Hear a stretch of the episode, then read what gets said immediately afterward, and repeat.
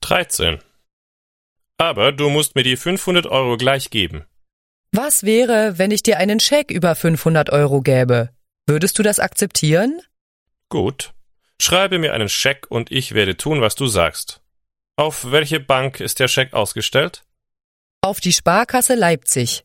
Von dieser Bank habe ich noch nie etwas gehört. Es ist eine große Bank, wo ich herkomme. Also, ich habe noch einmal darüber nachgedacht. Ich will nicht tun, worum du mich bittest. Aber du sagtest gerade zuvor, du wolltest mir helfen. Du hast mich gebeten, etwas zu tun, was nicht ehrlich ist. Aber zuerst hast du zugestimmt. Selbst wenn ich gesagt habe, dass ich es tue, ich habe jetzt meine Meinung geändert.